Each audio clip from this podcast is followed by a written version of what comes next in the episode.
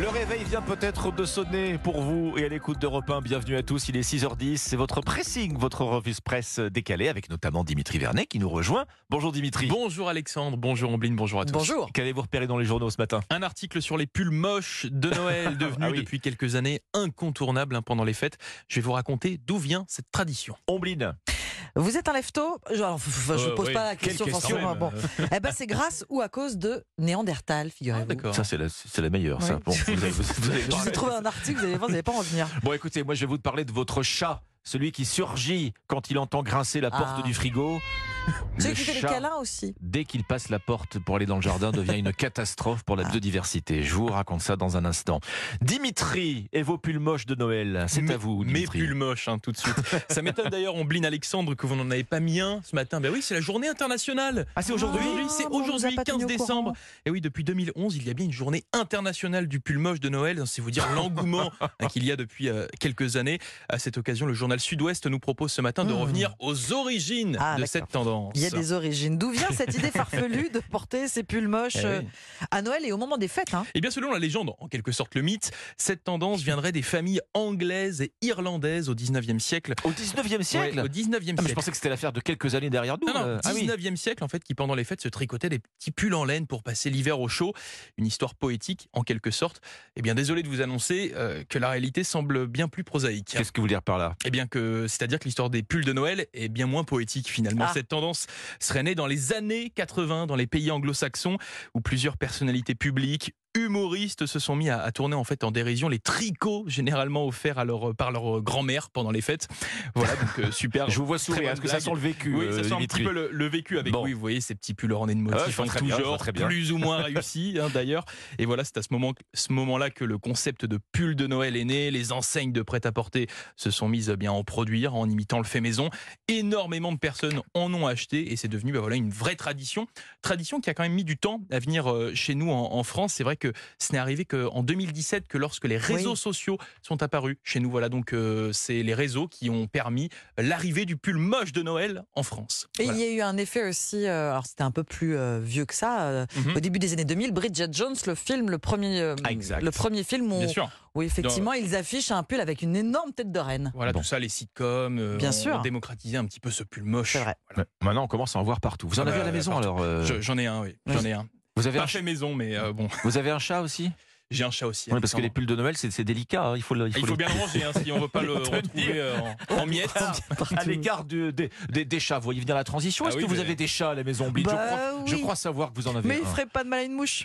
Il ferait pas de mal à une mouche. Bon, écoutez, le, le Huffington Post vous parle ce matin de la catastrophe et même de la catastrophe écologique que provoque notre amour pour les chats? Ben oui, désolé, écrit le HuffPo, euh, mais votre chat, euh, Ombline, euh, Dimitri, n'est pas un allié de la planète. Il y en a Hmm. tellement des chats dans nos jardins, sur nos balcons, qui sont devenus une menace pour la biodiversité. C'est documenté, puisque cette semaine, il y a un rapport qui vient de sortir, qui est formel. Un chat, hein, un seul chat rapporte jusqu'à 1000 proies dans l'année. 1000 Il y a en France C'est 15 énorme. millions de chats. Je vous laisse faire le calcul. Mais c'est surtout les, les oiseaux qui en font les frais, non? Alors les oiseaux, les petits mammifères aussi, mais c'est vrai, hein, euh, le, le- le chat, en gros, c'est un prédateur pour 2000 espèces. Sur le nombre, évidemment, il y en quand a même, hein. un certain nombre qui sont menacés. Vous voyez donc le problème pour la biodiversité.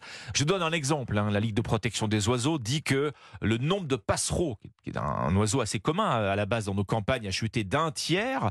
Eh bien, les chats sont responsables d'un quart de cette... de- D'un quart de ce tiers. Voilà, de, de- de- de ces disparitions de passereaux, ce qui est quand même considérable. Oui, bien sûr. Alors votre chat, quand il est sur vos genoux, que vous regardez une série Netflix, c'est une Oui. adorable boule de poil. Oui. Dans le jardin, votre chat devient un, un super danger. prédateur. Eh oui. Ça n'a- ça n'a plus rien à voir. Oui, alors voilà, moi le mien il est vieux, il est tout gros, il est tout pâteau. Je suis pas sûr qu'il ferait mal à un passereau. Mais bon, comment limiter les dégâts ceci dit? Alors il y a des propositions qui sont effectivement formulées. Stériliser votre chat, dit la Ligue de protection des oiseaux. Déjà, ça évite leur reproduction Bien sûr. anarchique, ça va très vite, hein, euh, les chats, la reproduction.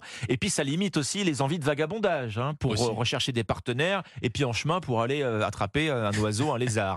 Euh, leur mettre une petite clochette autour du cou, ça n'a l'air de marche bien, rien. ça aussi mais en Bah, fait, Ça fait du bruit Bah, Oui, ça ah permet bah oui, pour les oiseaux. de, de oui. prendre la poudre Mm. d'escampette à temps, vous voyez. Euh, le nourrir à sa faim, évidemment. Alors, ça n'effacera, ça n'effacera pas son instinct de chasseur, ça c'est certain. Oui, forcément. Ça peut éventuellement limiter les dégâts. Et puis ne pas abandonner son chat dans la nature, ah bah bien oui, sûr. euh, Ne- forcément. Ne pas l'abandonner tout Tout court. Voilà. Bah Bah oui. oui, Il est tout mignon en plus. petit bête. Oui, Oui. je- vous pensez à votre chat Bah à cet oui. instant. Il, vous manque beaucoup, Ombline. Vous allez le retrouver bientôt, vous inquiétez pas. Ombline, c'est Oui. à vous. On a tous quelque chose en nous de Néandertal. euh, alors certains plus que d'autres, hein, et notamment les tôt, figurez-vous, c'est ce qu'avance une nouvelle étude parue, oui, hier dans la revue scientifique Genome Biology and Evolution, relayée par le site euh, du Parisien. Alors on connaît tous autour de nous des personnes qui, à peine debout, grognent Ah oui. à qui il ne faut absolument pas adresser la parole connais, ouais. avant la première tasse de café. Euh, Sinon, c'est la mutation en gremlins euh, assurée. Et puis, il y en a d'autres, hop, hop, hop, hop, hop, douché, voilà, frais, pimpant, petit déjeuner avalé, déjà parti en petite foulée euh, pour le footing du matin avant que le soleil ne se lève. Ça, c'est tout moi. ça. Alors voilà. Bon, nous, on joue hors catégorie, hein, on est ni l'un Ah, ni c'est le l'autre. les lève-tôt, ça n'a rien à voir. Bon, quel est le rapport entre les lève-tôt et l'homme de Néandertal euh, La génétique, Dimitri, la génétique. Certains gènes, ou plutôt variants génétiques, euh, un gène qui a muté, hein, pour faire simple, vous savez, comme les variants euh, du Oui. Covid, eh bien, euh, certaines caractéristiques nous ont été transmises par nos cousins éloignés. Il faut un petit peu remonter dans le temps pour comprendre. Il y a 700 000 ans, Ah bah explique oui, le Parisien, oui. un petit peu de temps, ouais.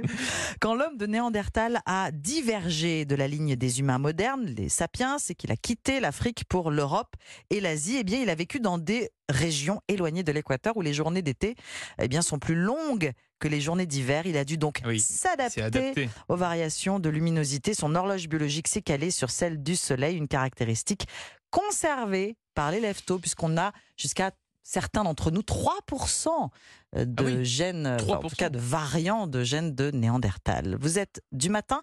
Bien, c'est un peu grâce à notre ami Néandertal. C'est sur leparisien.fr. En tout cas, aujourd'hui, pour être du matin, on a Europe 1. Europe 1 matin, Europe un bonjour. Et ça, bien non, mais sûr. ça donne un coup de main quand même, chers bien auditeurs. sûr. Qu'est-ce que vous en pensez? On est On est entre les les jours. de toute façon. Voilà, donc on sait de quoi on parle. le pressing, c'était votre revue de presse décalée chaque matin sur Europe 1. Merci Ombline, merci euh, Dimitri Bon Vernet.